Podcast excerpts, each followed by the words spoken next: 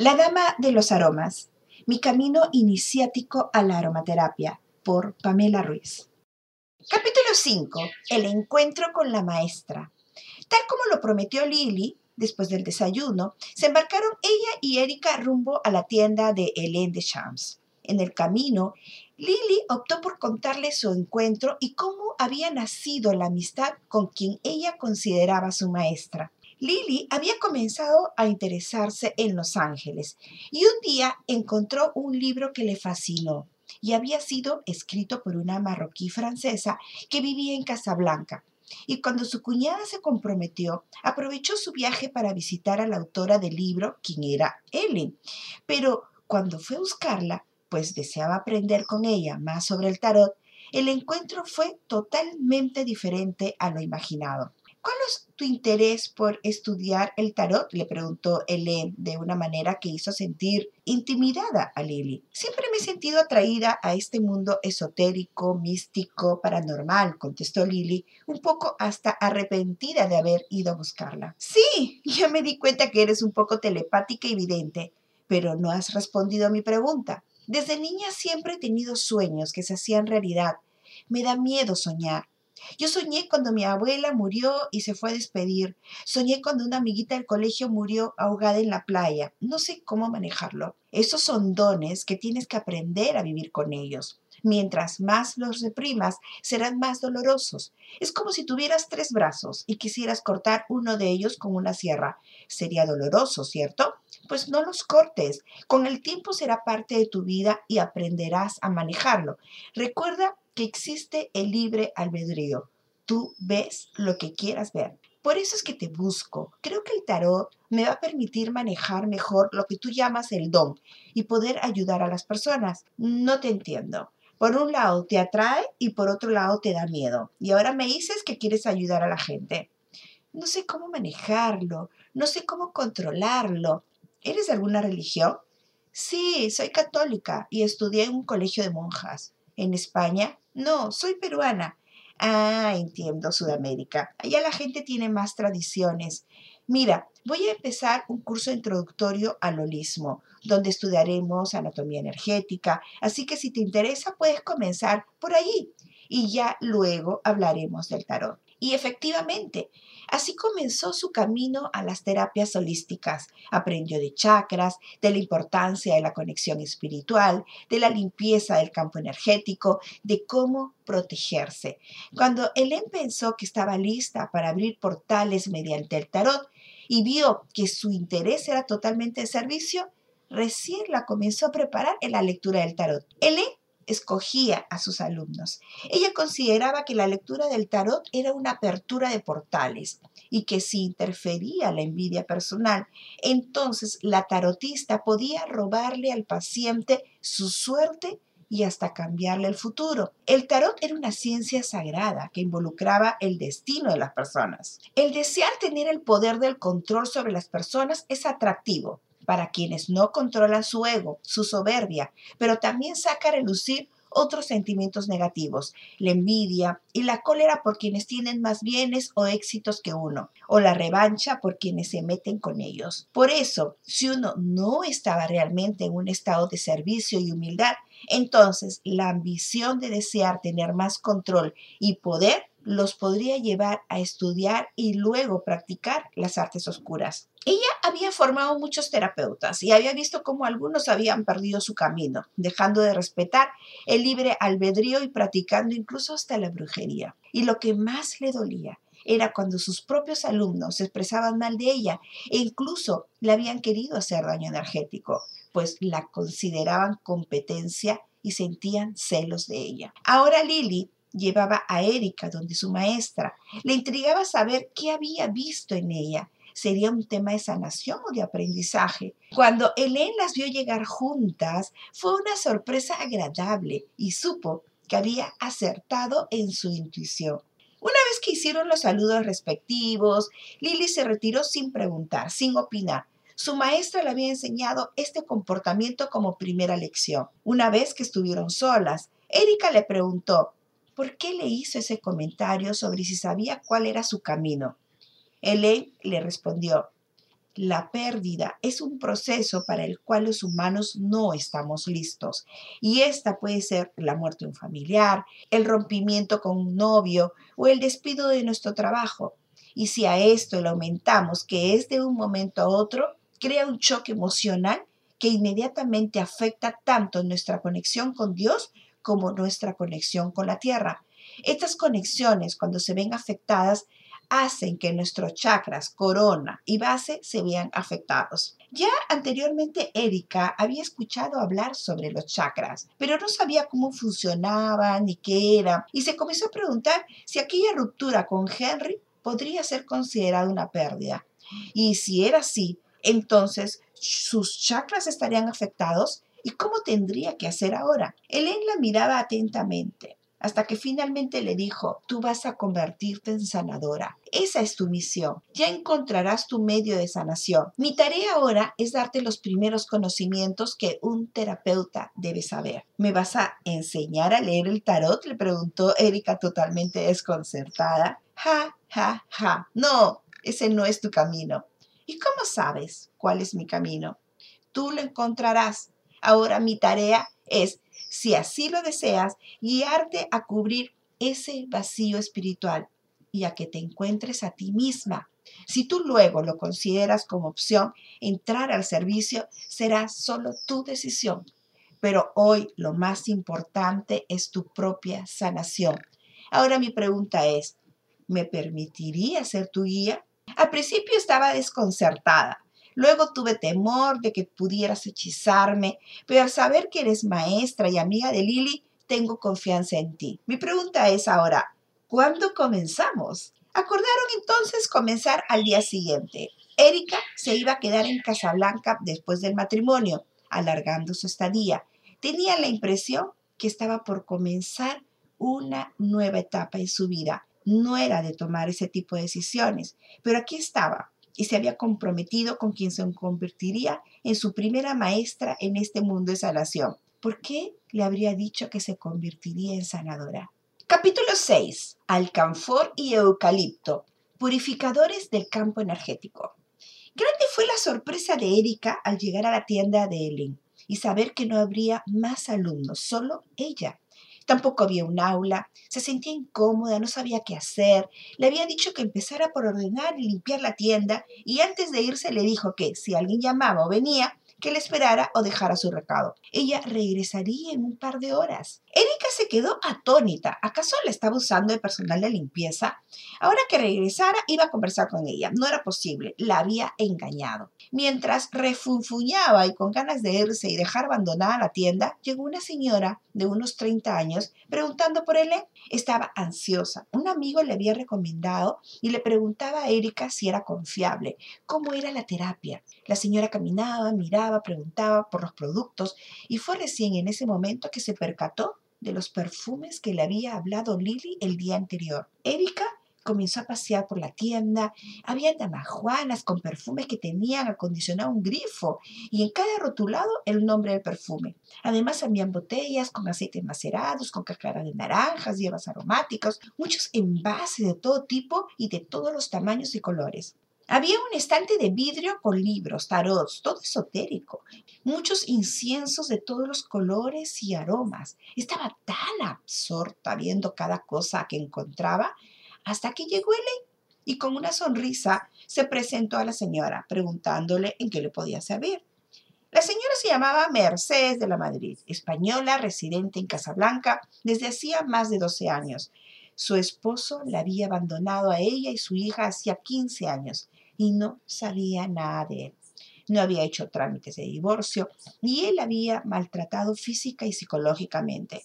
Aunque sus maltratos comenzaron desde que ella era niña, sus padres discutían mucho, pues su padre tenía otra relación fuera del matrimonio, por lo que su madre, quien vivía siempre amargada, descargaba toda su ira y frustración con su hija menor, Mercedes. Y esa fue la razón de casarse con el primer pretendiente que le ofreció matrimonio y sacarla de su casa pero no funcionó. Su esposo la dejó por otra mujer después de tres años. Ella nunca había estudiado una carrera, Nunca había trabajado y tenía miedo a hacerlo porque era muy insegura, pero se sabía bella, sabía del poder que ejercía en los caballeros, así que rápidamente se enamoró con un comerciante casado también español. Su esposa e hijos vivían en España y sus negocios estaban en Casablanca. Un día le ofreció a Mercedes que se fuera a vivir con él a Casablanca y así es como ella llega a esta ciudad. Y es en esta ciudad que la hija de Mercedes, que tenía en ese entonces 18 años, había salido embarazada de un turista suizo que se despreocupó por completo. Y ahora su hija y su nieto vivían con ella. La cuestión es que su actual pareja era un buen hombre, le había cumplido fiel y lealmente durante todos estos años e incluso cuando pasó lo de su hija, él también las apoyó. Pero ahora Mercedes se había enamorado por primera vez. Sentía que su corazón le dolía de tanto amar. Sentía que la vida le sonreía por primera vez. Su nuevo amor era también español, viudo, con un hijo mayor que vivía independientemente y deseaba formalizar con Mercedes. Ella estaba totalmente confundida. ¿Qué haría? ¿Seguir con quien en los últimos años la había protegido? Pero quien tenía otra familia y ella era la amante. Además, ya le había dicho que no se iba a divorciar o esta nueva pareja quien le ofrecía un apellido, una familia. Y Mercedes aún estaba en la edad para tener otro hijo. Además, lo amaba. La tienda era pequeña, así que Erika podía escuchar todo lo que hablaban mientras se hacía la que limpiaba. Es normal que estés confundida, pues tú has vivido de acuerdo a la corriente de la vida, de la manera más cómoda. No has asumido la responsabilidad de tu vida, solo te preocupaste de tu belleza y comodidades. Hoy te toca decidir y no sabes qué hacer, le dijo Ele de una manera tan dulce que aun cuando sus palabras habían sido fuertes, no se sentía su dureza. ¿Para qué has venido? ¿Qué deseas de mí? le volvió a preguntar Ele. Quiero que me digas qué hacer. Para empezar, mi querida niña, yo no puedo decirte qué hacer. Tú debes tomar tus propias decisiones. Yo soy una guía, pero podría recomendarte que esperes unos días en tomar una decisión. Si gustas, podríamos comenzar a trabajar en tu discernimiento. Yo confío en ti. Me han recomendado contigo a ojos cerrados. ¿Qué debo hacer? Gracias. El primer paso es que te voy a enviar unos baños de alcanfor con eucalipto. Estos son purificadores. Te ayudarán a descargarte, deberás bañarte con esta mezcla a la cual le agregarás sal marina gruesa por tres días seguidos antes de tu ducha habitual con agua fría. Regresarás al cuarto día cuando hayas terminado estos baños. Al retirarse, Mercedes, Helen la llamó a Erika y le dijo, hoy has tenido tu primera lección, la purificación del campo energético. Capítulo 7. Perfumum. El aroma a través del humo. Tu cuerpo es un templo así como el lugar donde habitas. Ambos siempre deben estar limpios. Somos seres electromagnéticos y así como damos, igual recibimos energía. Cuando llegaste te indiqué que ordenaras y limpiaras la tienda y has estado molesta por eso, pero es necesario porque solo así la energía fluirá. Los chinos dicen que el agua siempre debe correr, si se estanca apesta y pueden comenzar a aparecer las enfermedades.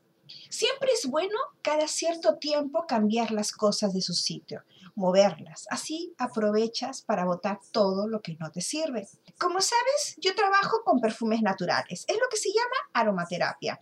Esta es una ciencia muy antigua que existe desde que el hombre está en la tierra. Inicialmente la descubrieron junto al fuego, pues al necesitar que estuviera siempre prendida, esta llama requerían ramitas, hojas secas y cada vez que usaban las plantas o las flores se desprendía un aroma. De allí que proviene la palabra en latín perfumum, que significa aroma a través del humo. Tal vez al inicio se percataron que el aroma tenía una influencia psicológica, pues había noches que dormían mejor, otras noches un poco más movidas, pues olían aromas afrodisíacos, o días que amanecían con mayor energía pero luego descubrieron que el pato tenía menos grasa cuando se cocinaba con naranja o que al tomar una infusión de anís después de una cena les ayudaba a digerir mejor la cena. En fin, también se dieron cuenta que podían usarla para curar la fiebre, plagas, enfermedades. No faltó una dama que comenzó a usar el carmín para maquillarse o aplicarse alguna planta para cubrir las canas. Pero lo más grandioso, a mi parecer, es darse cuenta que el humo, al ir hacia arriba, entonces subía directamente a los dioses y se convertía en su alimento. Es por eso que la aromaterapia es integral y para mí la más completa de todas las terapias, pues puedes usarla a nivel físico, mental, emocional y espiritual pero también puedes usarlo a nivel energético para rituales de limpieza en el hogar o en las oficinas. Recuerda siempre comenzar por abrir las ventanas, que no haya gente no es posible, trapear todos los ambientes con una mezcla de agua con aceites purificadores como el titrí, el eucalipto, alcanfor o limón. Con esta mezcla trapeas toda la casa. Recuerdo que es la intención lo que vale. A medida que vas trapeando, vas ordenando que se retiren las energías estancadas de la casa. La limpieza se hace de arriba hacia abajo y de adentro hacia afuera. Por ejemplo, una casa de dos pisos, comenzarías por el segundo piso y desde el cuarto más retirado al fondo e ir bajando hasta la puerta de la casa. El trapeador lo colocas en una bolsa negra. Luego, con una mezcla de esencias parecida, comienzas a limpiar usando un trapo blanco nuevo todos los muebles de la casa u oficina. Una vez finalizado, colocas este trapo en la misma bolsa negra donde colocaste el trapeador y bótalos fuera de la casa. Finalmente, prenderás una vela blanca, larga, delgada. Esa será tu termómetro. Préndela y observa. Si comienza a brotar lágrimas negras o chispea o se apaga, entonces debes volver a realizar todo el ritual. La casa puede seguir cargada. ¿Y cómo sé cuando una casa está cargada y necesita una limpieza? preguntó intrigada Erika. Cuando hay pleitos, sobre todo cuando no deseas llegar a la casa, cuando hay desunión, las cosas van mal, nada sale como uno desea y las personas también pueden purificarse. Por supuesto, ese tema de que uno no debe llevar los problemas a la casa es muy difícil. ¿Cómo cambiar tan rápido, sacar de tu mente los problemas, así como así? No es fácil. Y uno está cargado, pues lleva esa molestia a la casa y termina peleándose con la pareja o descargando su mal genio con los de la casa. Entonces, ya comenzó a crear un microclima de energía pesada que puede seguir creciendo y se hace un boomerang de nunca acabar, a menos que haya una super noticia feliz que cambie toda la energía. Hay un principio, la energía no se crea ni se destruye, solo se transforma. Si te levantaste con el pie izquierdo, seguirás así todo el día, atrayendo la mala energía. Se quema el pan, las termas no funcionan, te tienes que bañar con agua fría, el agua no arranca, llegas tarde al trabajo, no sale la venta esperada, etcétera, etcétera, etcétera. Pero hay energías que ya hemos ido acumulando en la vida. Estas energías son sentimientos negativos, malos pensamientos como la tristeza, celos, envidias, iras, odios, inseguridades. Por ejemplo, el bullying en los niños. ¿Por qué usan lentes o porque son gorditos? Y ten la seguridad que pueden ocasionar traumas. Tengo el caso de una paciente que cuando tenía 10, 11 años, una amiga del colegio le decía, escóndete porque viene el carro de la basura. Y ella no entendía. Luego lo interpretó como que eres tan fea y apestosa que si te ven los recolectores de basura te van a llevar. Ella ha vivido muchos años con el trauma de ser fea y apestosa, ¿te imaginas? Pero también con mucho rencor y seguridad, pensando que iba a ser rechazada. ¿Y estos casos tienen solución? Preguntó un poco triste Erika, pensando en la maldad de la gente. El proceso comienza con amarse uno mismo, limpiarse, purificarse de todos estos pensamientos y sentimientos negativos. Uno no puede resetear la mente o los recuerdos como que si fuera un disco duro. No se puede decir este tema sí, este tema no. Hoy borro tal recuerdo de mi cabeza es imposible, pero con los aromas sí podemos romper esa relación recuerdo-sentimiento. ¿Cómo así? Imagínate que un día sales a pasear con tu perro y hace popó en el jardín de tu vecino. Este sale molesto, discute. Pasan los años y no se saludan. Un día tu amiga te pregunta, oye, ¿por qué se rechazó con tu vecino? Y pasan segundos. Tienes que recordar por qué es la molestia. Buscar en ese baúl de los recuerdos. ¿Qué ha pasado? Tienes vivo el sentimiento negativo, la cólera de verlo pero ya te has olvidado del motivo de la ofensa. Ese es un claro ejemplo de que sigue esa relación recuerdo-sentimiento. Pero vayamos al contrario. Mi novio de cuando era jovencita que me rompió el corazón porque me dejó por otra chica. Lo encuentro luego de 20 años. Lo veo, lo abrazo, lo saludo, le presento a mi esposo, a mis hijos. No hay cólera, no hay pena, no hay odio. ¿Saben por qué? porque logré romper esa relación recuerdo-sentimiento. Tal vez existe el recuerdo, pero no me afecta. Más bien me río y me digo, eran cosas de muchachos. Y siempre es así. No, hay casos y casos. En aromaterapia existe la técnica del anclaje. Sacar estos sentimientos y emociones para luego transformar esa energía. Eso es lo maravilloso de los aromas. Transformar el odio en amor, tristeza por alegría. Cada situación tiene su aroma especial. Los casos más complicados, por decirlo de una manera, es cuando repites la misma situación todos los días. Por ejemplo, te encuentras todos los días con el enamorado que terminó contigo, pues trabajan juntos y en la misma oficina.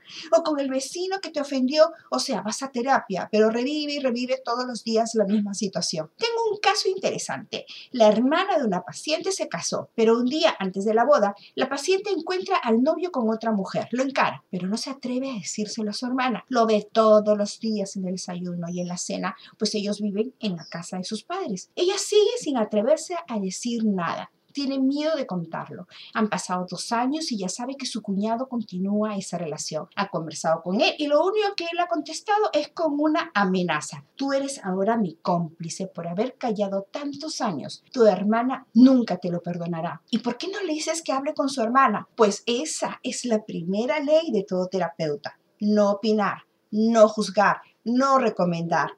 Nosotros somos guías, asesores. Cada uno debe encontrar su propia respuesta. Ese es su trabajo interno, su trabajo de introspección. Y durante la terapia del anclaje usamos aromas. Así es, durante la técnica vamos usando aceites purificadores y transmutadores, pues vamos a cambiar la energía. Erika aún no sabía, pero había empezado su sanación y entrenamiento. Ellen había encontrado una pupila que iba a partir pronto a Sudamérica para continuar su legado. La mandó a terminar de limpiar la tienda. Recordando este tema de la purificación, comenzó a buscar los aceites y encontró muchos. Habían más de 100 y con nombres que nunca había escuchado. Seguro serían aceites exóticos, pero habían otros como el romero, ruda, limón que sí eran conocidos. Comenzó a preguntarse de dónde saldrían los aceites.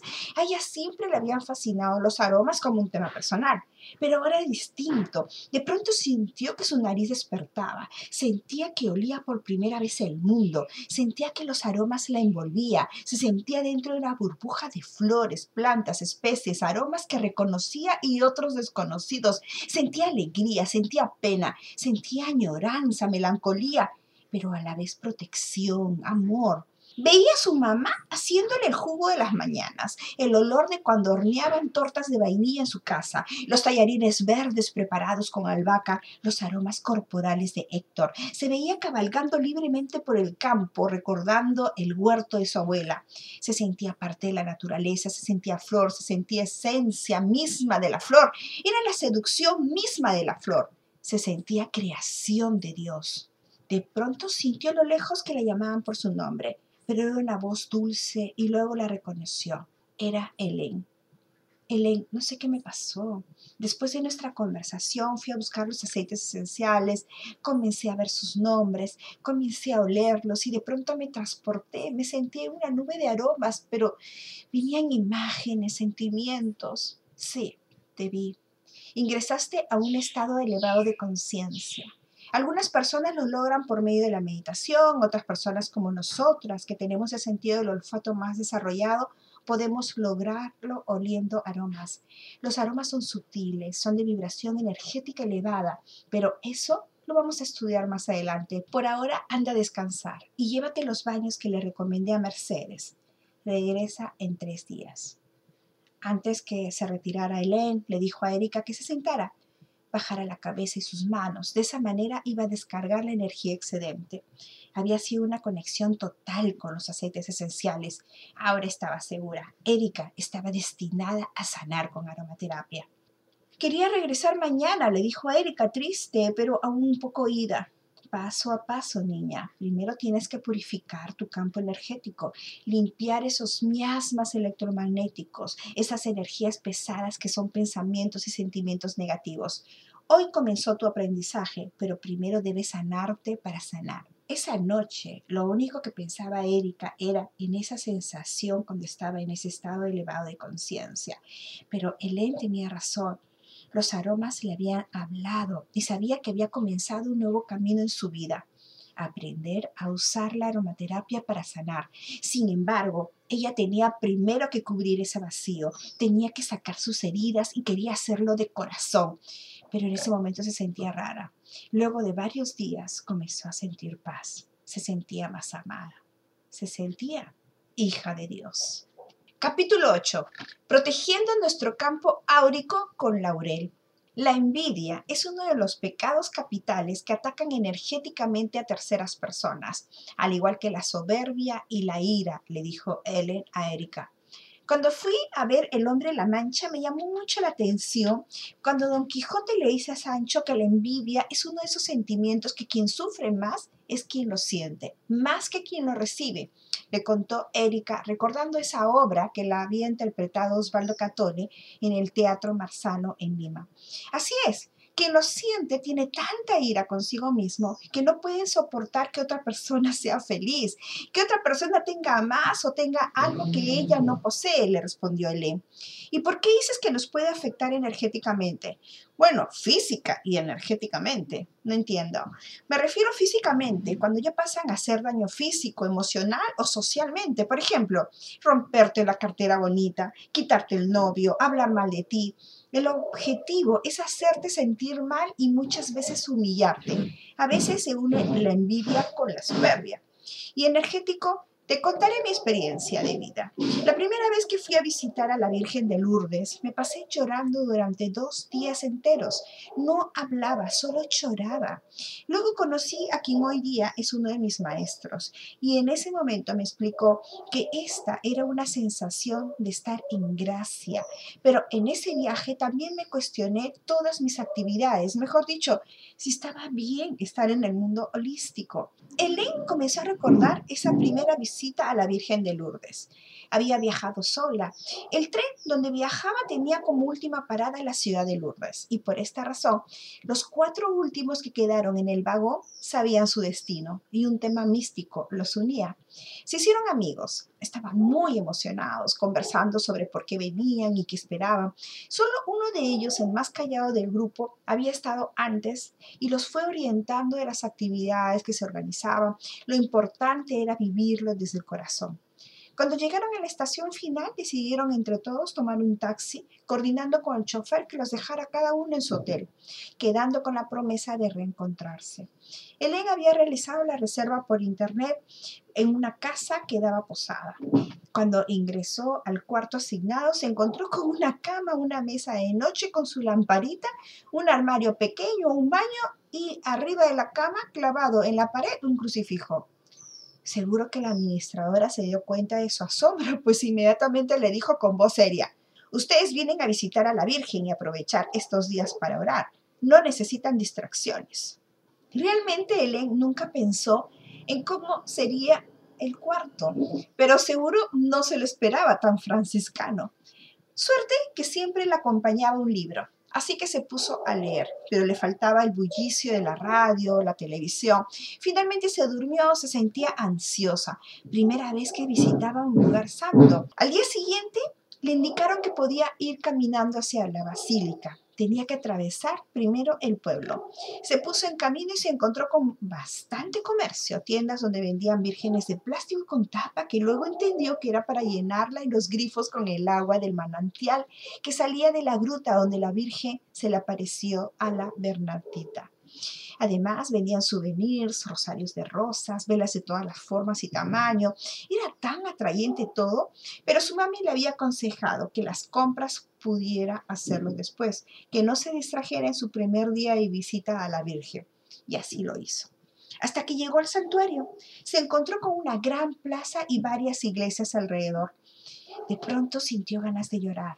Sus rodillas se doblaron en medio de la plataforma y simplemente dio paso al sentimiento. Dejó fluir su llanto inconsolable.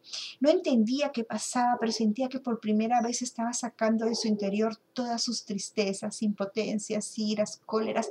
Nunca se había dado cuenta que tenía tanta amargura en su corazón.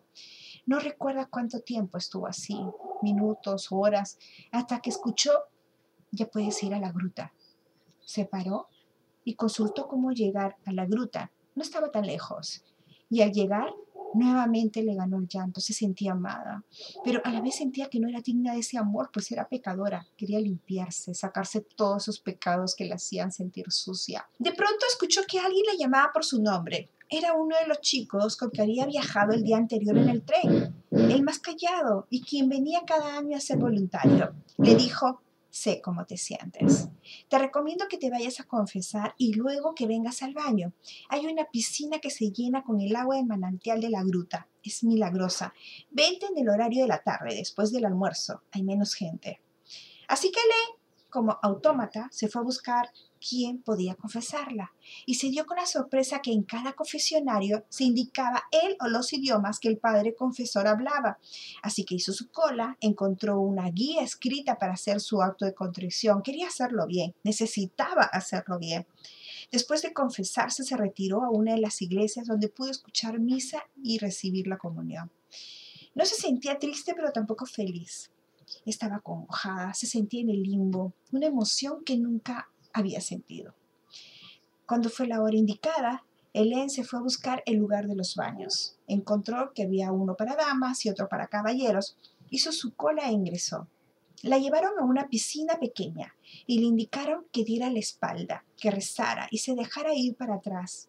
Confía, nosotros estamos para sostenerte, dijeron las voluntarias, y se echó para atrás. Sintió como un bautizo, sintió nacer de nuevo. Sabía que tenía una nueva oportunidad para vivir en el servicio. Esa noche se encontró con su amigo voluntario durante la procesión de las velas y él la acompañó de regreso a su posada. Las piscinas se llenan con agua por las mañanas y no se cambian hasta la noche. Lo milagroso es que en esas aguas se baña gente enferma, pero nunca ha habido un solo caso de contagio. Y te estoy hablando desde mediados de 1800 que se apareció la Virgencita, le dijo su nuevo amigo portugués Dado Botello.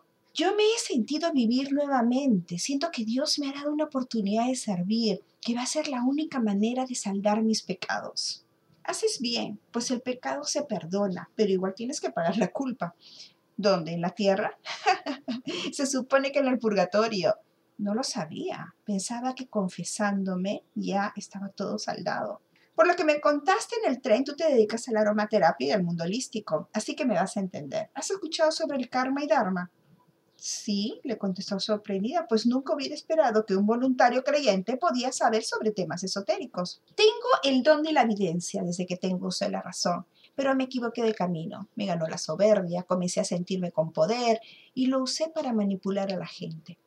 Estudié y viajé por todo el mundo para tener más conocimiento y, por supuesto, más poder. No quiero entrar en detalle, solo que me equivoqué de camino. El don lo usé para beneficiarme, para llenar mi ego, para ganar dinero y sobre todo para controlar a la gente. Hasta que llegué aquí y decidí cambiar. Por eso cuando te vi, sabía lo que sentías y decidí guiarte. Claro, si me lo permites. Pero no me dijiste nada del tren, ni siquiera que eras voluntario porque cada uno tiene que vivir su propia experiencia. Además, no todo se arrepiente. Cuando yo veo ese arrepentimiento de corazón y en su rostro se refleja la piedad por el perdón y la misericordia de Dios, entonces me acerco como fue en tu caso. ¿Y qué hago ahora? Preocuparte por el servicio, por dar amor, lo que se llama dharma. La gente se preocupa por el karma, el ser víctimas de su mala suerte o de su mala acción, cuando debería ocuparse de ver cómo retribuir envié el daño que pudimos haber hecho. ¿Tú crees que hago mal en dedicarme a la aromaterapia? ¿Por qué? ¿Haces mal a la gente? ¿La estafas? No, la aromaterapia es ciencia y tradición. Es un hecho demostrado. Se puede curar y sanar a nivel integral. Yo trato a la gente a nivel físico, mental, emocional, energético, esotérico. Pues ahora has conocido un nivel más, el espiritual, el místico. Tengo una duda. Yo siempre usé los aromas para purificarme, protegerme de la gente. ¿Estará mal que siga con eso? Pues ¿por qué usarlos si la oración puede protegerme? Nuestro Señor Jesucristo es amor incondicional. Cuando se encarnó en hombre, su experiencia de vida la vivió en completo amor, tanto a sí mismo como hijo de Dios, como en el servicio de los demás hombres. Es por esa razón que no necesita protegerse. No, no entiendo nada. Como sabes, cada uno de nosotros estamos envueltos en un campo energético que está dentro del campo áurico, o sea, como un huevo, y el grosor es como la cáscara del huevo. ¿Sabes de qué depende el grosor del campo? De nuestro estado anímico. Relativamente. Realmente depende del amor que tengamos hacia nosotros mismos. Eso implica cómo amamos nuestro cuerpo, nuestros sentimientos, incluyendo nuestros pensamientos. Así es, Nuestros miedos e inseguridades debilitan nuestro campo áurico, pero también los sentimientos de terceros hacia nosotros, como la ira, la envidia, la soberbia. Estos tres sentimientos son de personas que son tan infelices que no pueden permitir que otras personas sean felices o tengan cosas que ellos no tienen. Estas últimas son las conocidas como personas tóxicas. Hace poco vino una peregrina con una amiga. Realmente era tan desagradable su amiga. Se expresaba mal de ella, a la vez que se burlaba y todo delante de ella. Hasta que le pregunté por qué aceptaba ser tan disminuida por su amiga. Y ella me contestó que era su mejor amiga y que se conocían desde niñas. Reconocía que su amiga era complicada, pero la quería mucho. Le expliqué que había creado un cordón de dependencia tóxica, que ella la manipulaba y la humillaba, y eso lo hacía porque su amiga necesitaba sentirse importante, necesitaba sentirse mejor que ella. Me dio mucha pena entender que ella deseaba continuar así. Ella necesitaba de ese amor tóxico y no quería liberarse. Yo rezo por ella y ojalá haya podido romper esa cadena. ¿Y por qué se da la manipulación? Ahí es donde yo quería llegar. Al adelgazarse tanto el campo áurico puede agrietarse. Empiezan a hacerse pequeños huecos al comienzo y terminan siendo de mayor tamaño. Y son por estas grietas que las energías de otras personas pueden ingresar. Así pueden manipular o influir en nuestro estado mental emocional. Un ejemplo típico son los hipocondriacos. Los hipocondriacos son aquellos que creen estar con enfermedades graves y realmente no lo están. Así es, Incluso se van a visitar a algún enfermo y regresan a casa creyendo que tienen la misma enfermedad y hasta somatizan los síntomas, es decir, se convierte en que los trastornos psíquicos en síntomas orgánicos y funcionales. O sea, eso es lo que se llaman vampiros energéticos. No, no, no. Ese es otro tema, fíjate. Nosotros contamos con dos tipos de energía, la energía física y la energía vital. La energía física se basa en nuestra alimentación diaria y la energía vital es la que recibimos tanto de la divinidad como la terrenal, o sea, por nuestros chakras, corona y base. Si por alguna razón no recibimos la normal cantidad de energía, entonces de una manera natural buscaremos cómo encontrarla. Por ejemplo, si nos intoxicamos y terminamos en el hospital, nuestra energía física se ve disminuida, ya que solo nos alimentamos del suero y de la primera persona que venga a visitarnos, le vamos a absorber toda su energía. Sin querer nos convertimos en vampiros energéticos. De igual manera, cuando estamos apenados o tristes, también podemos robar energía. Pero, ¿puede haber casos de personas que roban energía a propósito? Por supuesto, ellos saben cómo hacerlo y pueden robar la energía de la belleza, de la prosperidad. ¿Y cómo nos podemos proteger? A eso iba cuando te hablaba de Jesús. El amor incondicional, tanto a uno mismo como hacia los demás, aumenta el grosor de nuestro campo áurico y no permite que ingresen energías externas o que nos roben energía. Por favor, no me compares con Jesús, dijo Erika casi gritando. Entonces ahí es donde aparecen algunas técnicas que no van contra las leyes espirituales. Yo uso aromaterapia. ¿Usas aromaterapia de verdad? Así es. Todas las plantas tienen, al igual que nosotros como seres vivos, un campo energético y áurico. Y eso está demostrado con la cámara Kirlia. Culturas ancestrales lo usaban, como los celtas o los druidas. ¿Sabías que el druida del cómic de Asterix y Obelix usaba el muérdago en la poción mágica? Sí, y el muérdago es un gran protector, así como principalmente todas las plantas herbales como la ruda, la albahaca, el laurel, el romero. ¿Y cómo lo puedo usar? Es importante primero purificar tu campo energético, retirar todas las miasmas energéticas. Luego ya puedes usar un splash ambiental alrededor de tu aura. A mí me va súper bien, pero ¿dónde consigo un splash ambiental? Es tu tarea aprender a hacerlo. Es parte del servicio que vas a comenzar a brindar. Pero por mientras, hasta que aprendas, puedes usar los hidrolatos, sobre todo el de laurel. Capítulo 9. La dama de los aromas. Helen había compartido su experiencia vivida en el santuario de la Virgen de Lourdes a su nueva pupila. Ella sentía que había escogido bien a quién iba a dejar su legado, pues no acostumbraba a abrirse tan fácilmente con la gente. Sabía que sería una semilla para Sudamérica. Erika, por su lado, se sentía como una esponja de conocimiento. Había ingresado a un mundo fascinante donde se encontraría todo lo que quería saber. Tenía sed de aprender. Elaine preparaba perfumes con aceites esenciales aromaterapia, pues consideraba que darles a los pacientes aceites esenciales puros era complicado y muchos de estos no podían ser usados solos, como la canela, el clavo de olor, la pimienta u otros, ya que podían crear alergias y o el daño al no ser utilizados adecuadamente. Y a veces los mismos pacientes, aunque se les decía solo usar una o dos gotas, ellos usaban más cantidad o lo que ellos consideraban y darles una clase sobre la concentración de las plantas no era el fin. Ellos querían curarse o sanarse, no buscaban el conocimiento. Como Ellen había estudiado anteriormente perfumería, se le ocurrió comenzar a hacer perfumes, cremas, ambientadores y otros productos perfumísticos, de tal manera que los pacientes se llevaban el producto terminado y le llamó aromaterapia perfumística. Pensé que me ibas a preguntar por qué usar el laurel como protector, le preguntó Ellen a Erika. Ah, es que tú eres mi maestra y no dudo ni cuestiono tus enseñanzas. Buen punto, respetar a tu maestro, pero eso no significa no repreguntar.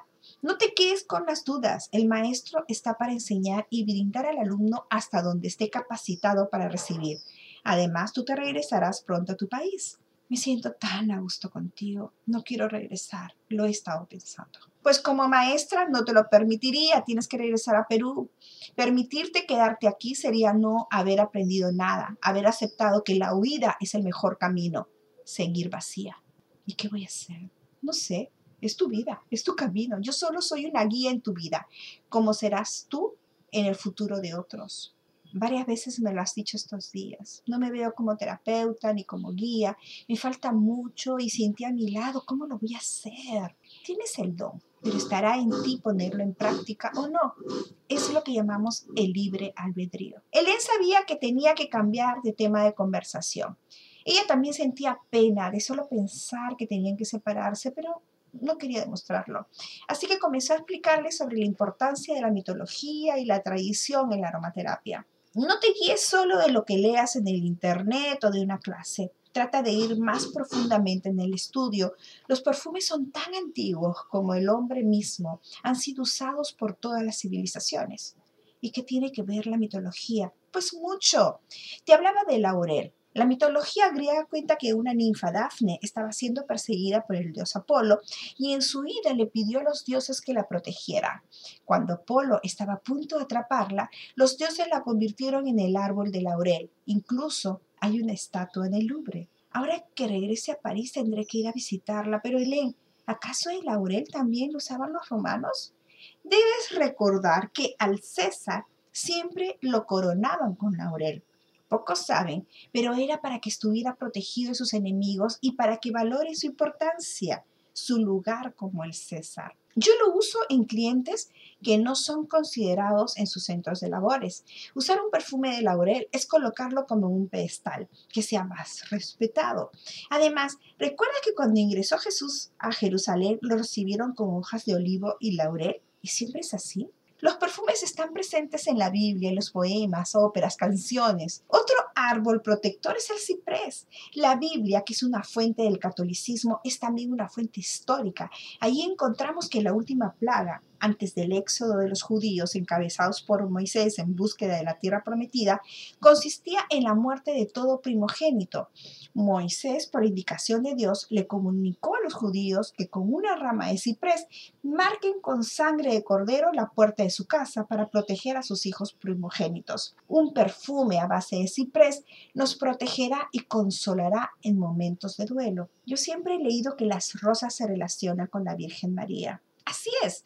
Es más, para Navidad nosotros hacemos un perfume de mirra con rosas, pues este significa que le pedimos a la Virgen María que interceda ante su Hijo Jesús por nosotros. La mirra Sí, la mirra, el incienso y el oro son los tres regalos que le dieron los tres reyes magos cuando nació el niño Jesús. Y esto se relaciona con la pasión, muerte y resurrección de Jesús, el honrar a Jesús como Dios y el honrarlo como el rey de reyes. ¿Y esto se aplica a la aromaterapia? En el caso del oro, podemos sustituirlo por el azafrán, pues representa el oro, el éxito, la prosperidad ay, tengo tanto que estudiar sobre este tema, siento que no estoy lista. Ya hemos conversado sobre este tema y ya tú tomarás tus propias decisiones, le contestó un poco fastidiada Helen y se fue. Erika se quedó en la tienda sola, mirando alrededor. Solamente había estado 10 días y ya se sentía parte de este mundo de los aromas. Sentía que toda su vida había sido parte de él. Decidió pararse, comenzar a pasear por cada uno de los frascos que contenían los aromas. Los abría, los olía, creía ver y sentir un espíritu en cada uno de ellos. Se sentía conectada comenzó a escuchar que le hablaban, pero no les entendía. De pronto sintió como si sus pies se fusionaban con la tierra, sintió que sus piernas se convertían en raíces, su cuerpo en tronco, de pronto era una flor, sentía que podía hablar con las flores, plantas, árboles, frutas, y le hablaron. Lo escuchó claramente, le decía, tú eres parte de nosotras. Se sintió fusionar con ellos, ser parte del reino vegetal, ser parte de la naturaleza, ser obra de Dios. Y recordó las palabras de Len. ¿Acaso ella había sentido ese sentimiento en Lourdes? Tenía que ir a Lourdes, pero también entendió por primera vez su verdadera misión ser aromaterapeuta. Ya no sentía miedo, se sentía en gracia, se sentía plena, con coraje y con muchas ganas de enfrentarse al mundo. Iba a regresar a Lima con el legado de Helen. No significaba un adiós, pues ella regresaría a Casablanca continuamente. Ya había encontrado su camino, estaba feliz, se sentía una de ellas, se sentía una flor, se sentía la dama de los aromas.